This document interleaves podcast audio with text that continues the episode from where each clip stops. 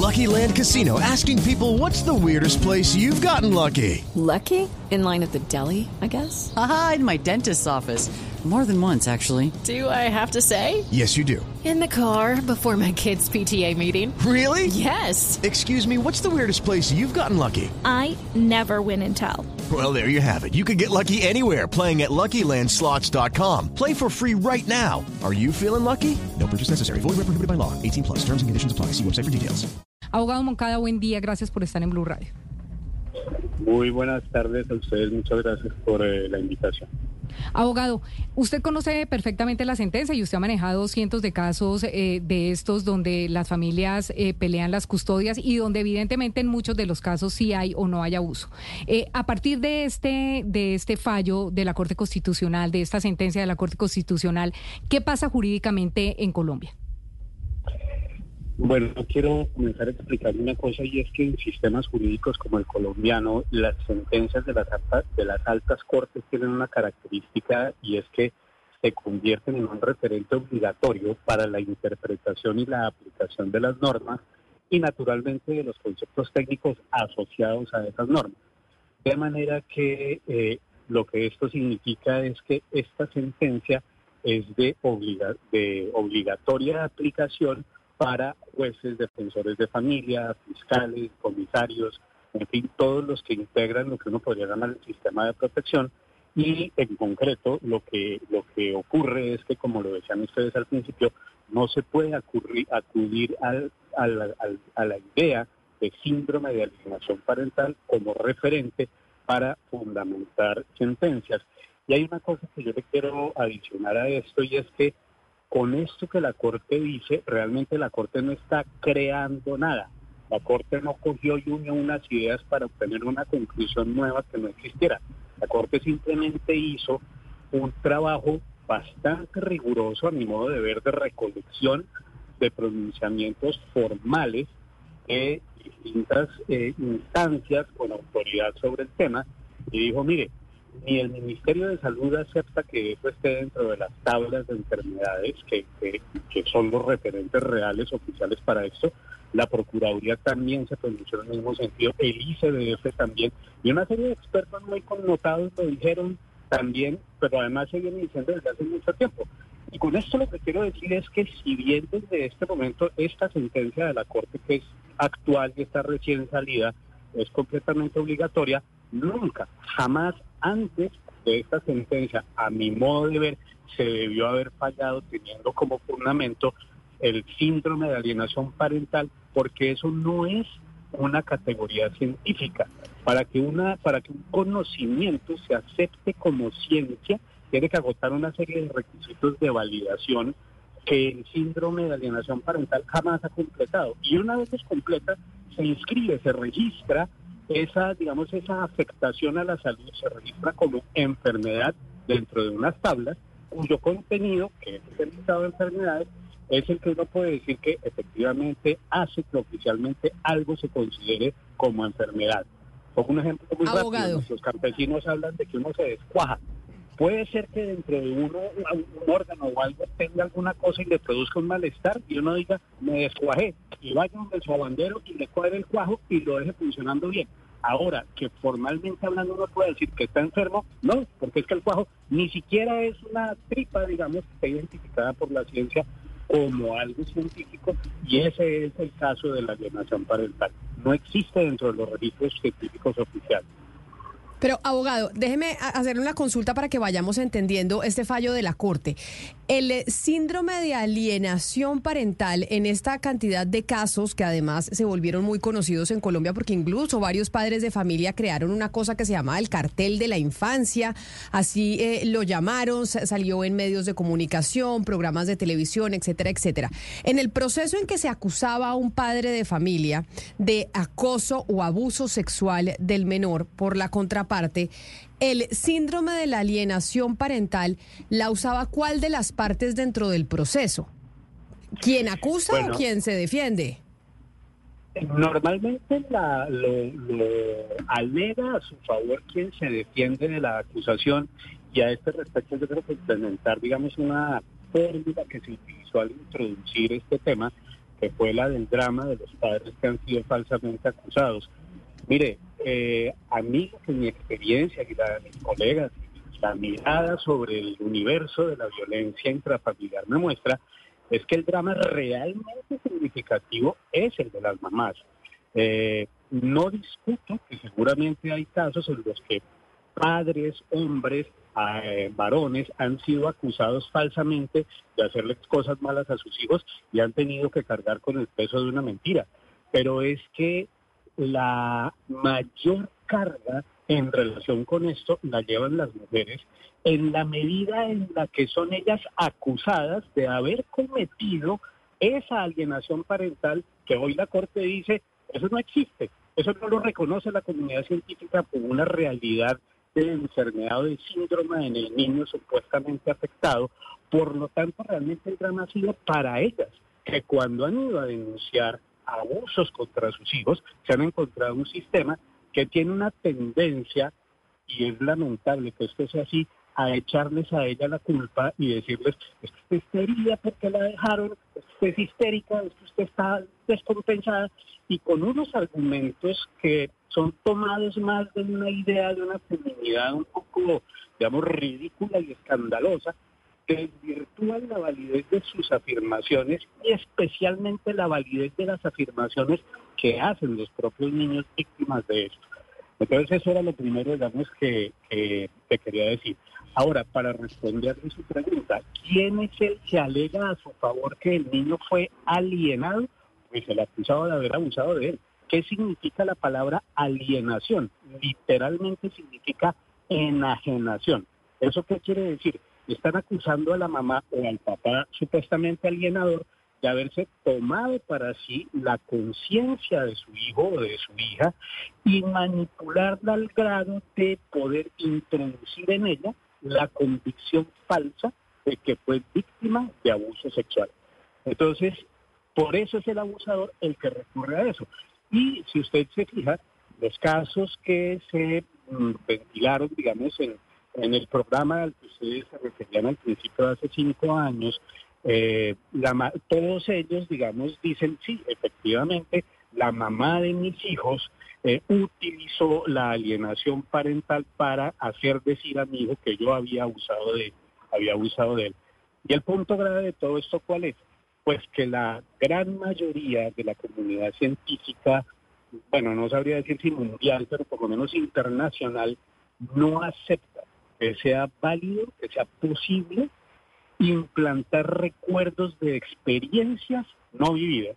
Uno sí puede engañar a alguien respecto de cosas que no conoce. Eso es el chisme, eso es la cizaña, eso es la, eso es la insidia, ¿no? Que uno llega y le dice, y era lo que dijo fulanito de usted, uno inmediatamente no tiende a creerlo y se indispone contra esa persona.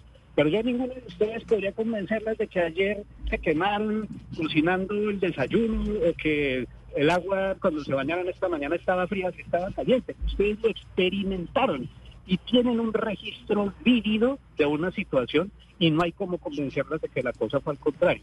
De manera que por eso, entre otras razones, es que la idea de que se puede alienar a un niño al punto de que afirme falsamente que fue víctima de un acto físico contra él no es admitido.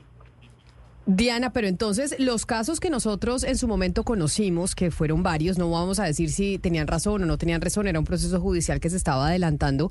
Una de las cosas que argumentaban los padres de familia es que existía ese síndrome de la alienación parental y eran las mamás introduciéndoles esos recuerdos a sus hijos en la cabeza.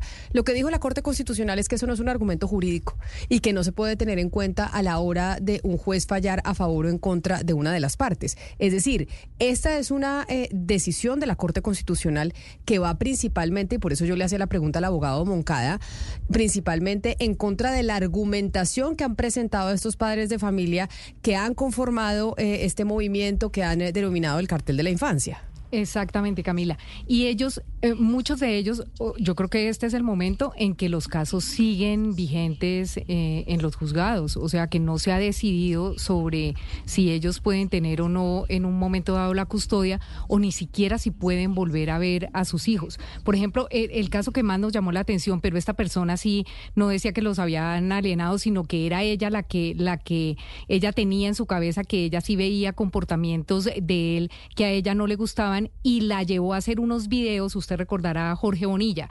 Jorge Bonilla decía, mire, ella decía que yo cuando tocaba a mis hijos yo los, los tocaba de una forma rara y que por eso me había puesto unas cámaras y me había grabado y había hecho unos videos donde ella veía que yo estaba cometiendo una suerte de abuso porque yo les hacía cosquillas de cierta manera o de cierta... Escuchemos qué era lo que decía Jorge Bonilla en ese momento sobre las pruebas que había presentado su esposa para quitarle la custodia de sus hijos evaluado medicina legal, por lo tanto no tendría por qué, si ya la evaluó medicina legal, la evaluaron perito, no tendría que volver a ser utilizado eso para reabrir el proceso, cuando eso ya fue utilizado.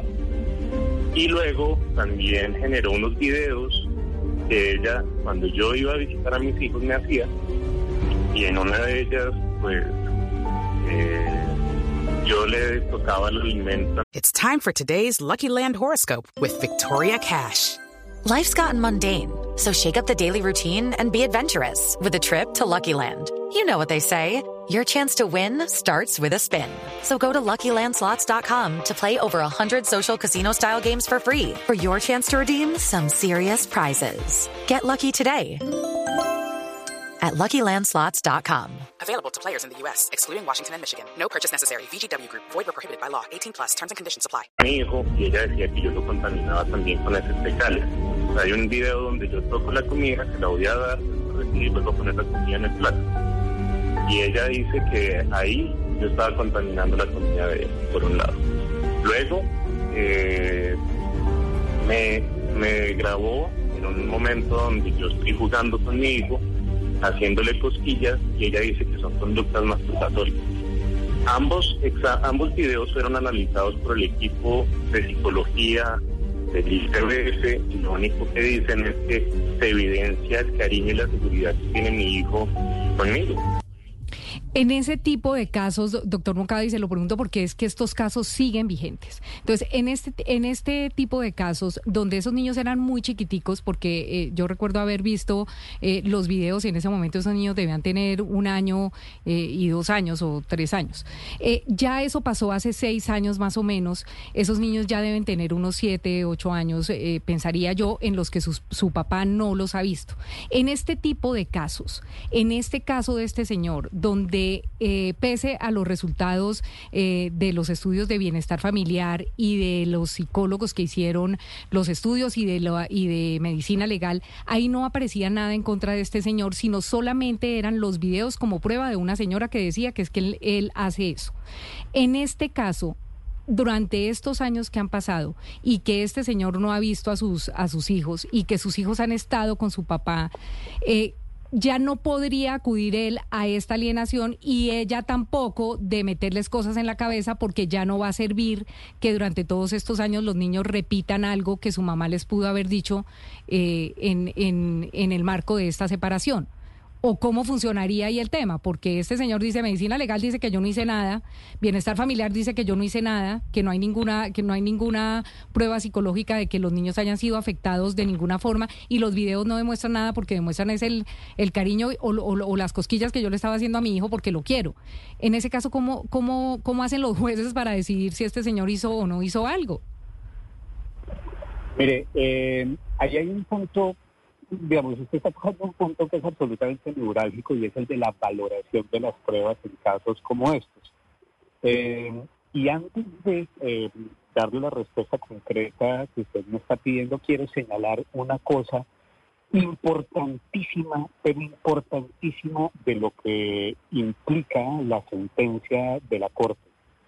Cuando la, cuando cuando en, la, una tabla de las, de, las clasificaciones de las enfermedades aparece una enfermedad, esa enfermedad no solamente se enuncia, es decir, se da el nombre, sino que dice en qué consiste y se identifican, se describen sus síntomas. Y se, le, y se le dice a la comunidad médica o al personal de salud en el mundo, si usted es tal enfermedad que, que tiene, que puede llegar a tener nueve síntomas, identifica en un paciente que tiene seis, usted ya puede decir que ese paciente está enfermo de eso. ¿Y por qué esto es esencial para esto que usted me está preguntando? Porque es que como el síndrome de alienación parental no está en esas tablas, la sintomatología que quienes promueven la aplicación de ese constructo plantean son exactamente todas las reacciones típicas de cualquier víctima de abuso respecto de su victimario. Entonces, ¿qué dicen en la literatura? Porque ellos no tienen ninguna publicación digamos, oficial tipo tablas, tipo CIE 10 o DSM5, que son las clasificaciones mundiales de esas enfermedades. ¿Qué dicen ellos? Ellos dicen, mire, ¿cuáles son los síntomas típicos de que un niño está alienado?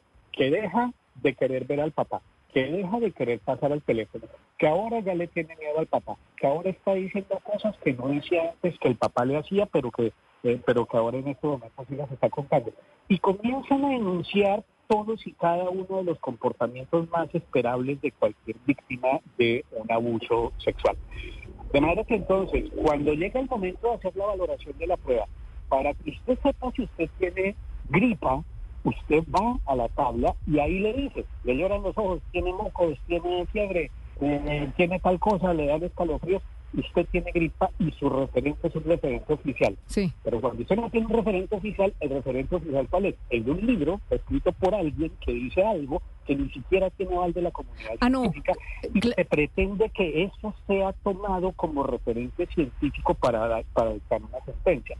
Lo primero que le quiero decir cuando usted me dice que, se- que si se valora, que cómo hacer con las pruebas, digamos, que debe practicar.